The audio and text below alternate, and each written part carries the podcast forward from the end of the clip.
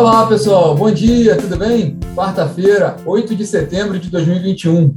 Eu sou Rodrigo Polito e este é o Minuto Megawatt, transmitido ao vivo às 9 da manhã no Instagram e também disponível em podcast. Bom, depois de alguns dias, né, sem, sem o, o minuto, né, estamos de volta. É, a gente teve o fim de semana, o feriado. Na segunda-feira a gente não fez o minuto, né? E na sexta-feira, quem fez o minuto foi a Natália Bezutti. Então, eu estou aqui depois de bastante tempo, estou de volta, mas vamos embora, né? É, bom, o fim de semana e o, o início dessa semana também é, foi dominado ali também com muita apreensão e discussão com relação à crise hídrica no setor de energia, né? Lembrando que na sexta-feira teve reunião do Comitê de Monitoramento do Setor Elétrico e houve, foi discutida naquela reunião a, a possibilidade de realização de um leilão simplificado de energia de reserva, né? É, é, um, é um modelo semelhante ao leilão A-1, que a gente costuma acompanhar, no, geralmente no fim do ano, com o início de suprimento a partir do próximo semestre.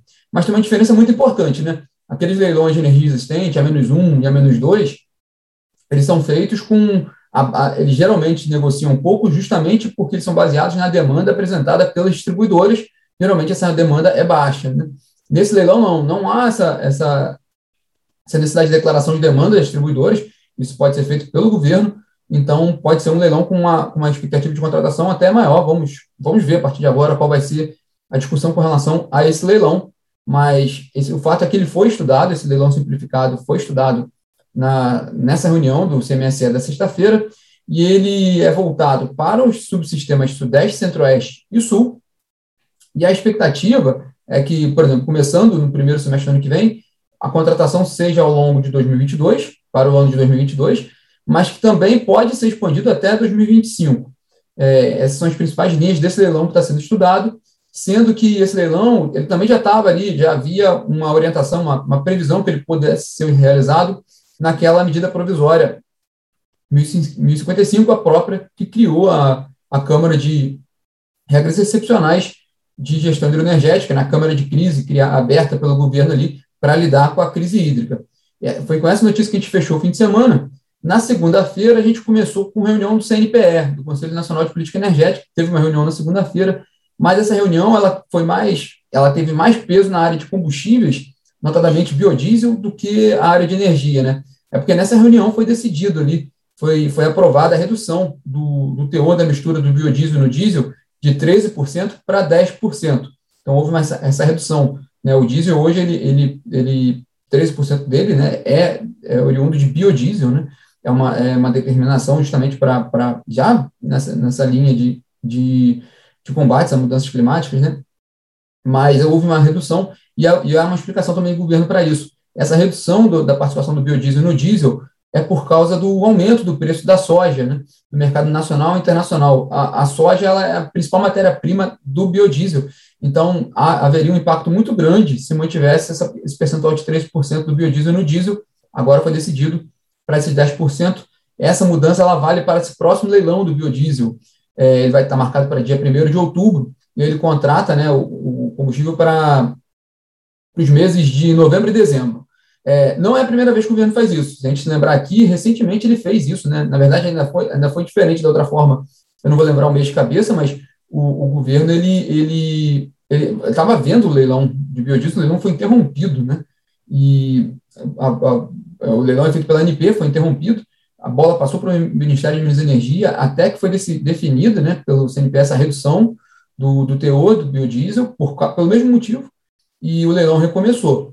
É, aí depois o teor voltou né, a, a casa dos 13%, e agora essa nova determinação para o mês, para o próximo leilão, em outubro, para os meses de novembro e dezembro.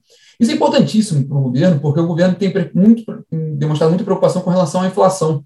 É um tema que está sendo muito recorrente na área de energia, então, demais, tanto pelo que a gente tem visto das tarifas de energia, que já estavam subindo, mesmo antes da, da, do agravamento da crise hídrica, vale lembrar, já havia uma pressão tarifária ali, é, com a crise hídrica, isso aumentou de uma forma significativa, a gente está com um peso muito maior agora de, né, na, na, tarifa de energia, por causa da, das medidas que estão sendo tomadas para lidar com a crise hídrica, e também há pressão tarifária nos combustíveis, no o preço do petróleo subiu no mercado internacional desde o início do ano, né? O, isso tem um efeito para a Petrobras, que ela busca fazer a paridade de preço de importação, então o preço da gasolina, que é formado muito pelo preço do petróleo, pela taxa de câmbio, que também se agravou, então há essas duas pressões, houve essa pressão também no biodiesel, e o governo está muito preocupado com isso. É, a, gente lembrar, a gente pode lembrar que o IPEA né, fez recentemente uma revisão da, da projeção de inflação para esse ano, passando de 5,9% para 7,1%, muito por causa do, do preço do, dos impactos dos combustíveis e da energia também. E para fechar essa questão inflacionária, vale a gente lembrar que amanhã, né, a gente comenta aqui amanhã também, mas amanhã sai o dado do, da inflação oficial, né, do IBGE, de agosto. Essa divulgação é amanhã às nove da manhã. E vamos para a agenda de hoje, né? É, hoje, como ontem foi feriado, né, dia da independência, a reunião da ANEL, da diretoria da ANEL, que ocorre às sextas-feiras, às, perdão, às terças-feiras, passou para quarta-feira, então vai ser realizada hoje, né, reunião ordinária da diretoria da ANEL, que começa agora às nove da manhã.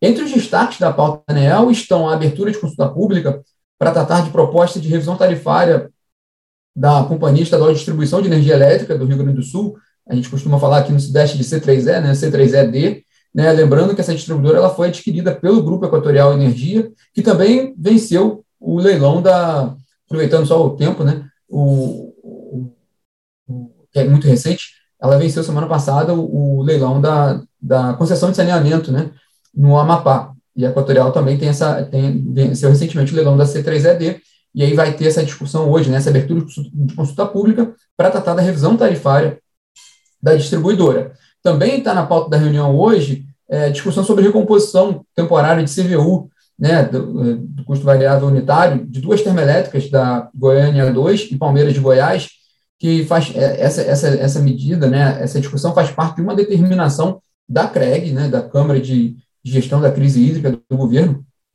Então, a ANEL vai, vai analisar esses dois, deve analisar esses dois pontos ontem.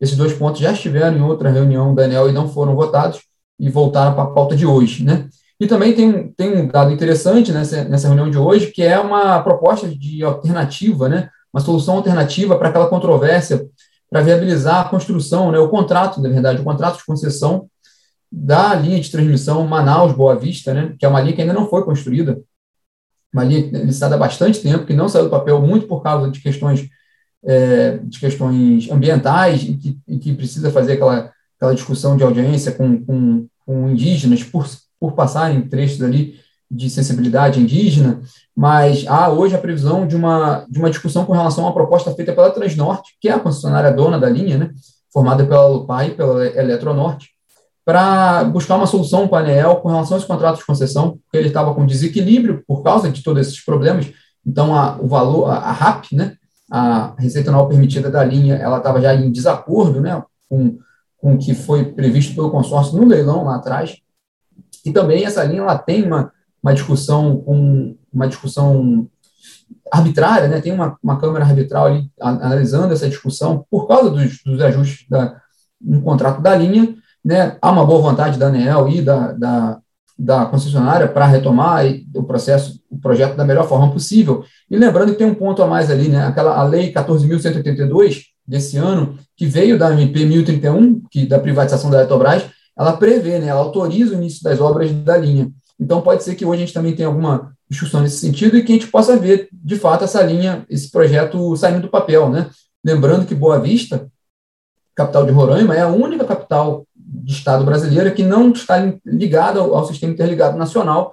Isso é uma questão preocupante, sempre preocupou o setor elétrico, a gente pode também lembrar da questão de Macapá, que não foi né, há pouco tempo, né, alguns anos, que, ela foi conectada também, e ela ainda é ponta de linha, e a gente viu o, o que ocorreu no ano passado, do, de desabastecimento de energia ao Macapá. É, então, há uma preocupação sim, estratégica mesmo de, de, de, abastecimento, de atendimento a uma capital nacional. Bom, e na agenda do ministro de Minas e Energia, Bento Albuquerque, é, destaque hoje para uma reunião com a diretoria da Anfávia, né, com representantes da Anfávia, que é a Associação Nacional dos Fabricantes de Veículos Automotores. É, é, é, a pauta do, do, do, encontro não foi, não foi informada, né? a reunião é às 15h30, às 3h30 da tarde, mas é importante essa reunião porque a Anfávia é um representante importante da indústria nacional e a indústria tem duas preocupações grandes nesse momento, né? Uma com a questão do abastecimento de energia, a gente está nesse período de discussão ali do, do, dos, dos detalhes ali do programa de redução voluntária da demanda, então é importante, e também por causa do custo da energia, que a gente já falou aqui bastante no bate-papo de hoje, isso preocupa muito a indústria por causa da questão da competitividade, né? Então, é, tem essa reunião importante. É uma indústria significativa no país, de muita geração de emprego, de muito consumo de energia. Então, vamos, ficar atento também a essa reunião hoje do ministro com os representantes da Anfávia. E na Megawatt, hoje a gente tem a live ligados no preço, às 13 horas. E é importante também, já que a gente abriu aqui falando sobre crise hídrica, né? Essa live ela é muito interessante, porque ela trata muito das questões, ela trata da questão meteorológica, então a gente passa a ter uma ideia do que, que vem aqui para frente, e também sobre preço de energia no mercado, né? Como essas, como essas condições meteorológicas influenciam o preço. Bom, então fica o convite também às 13 horas, a live ligados no preço.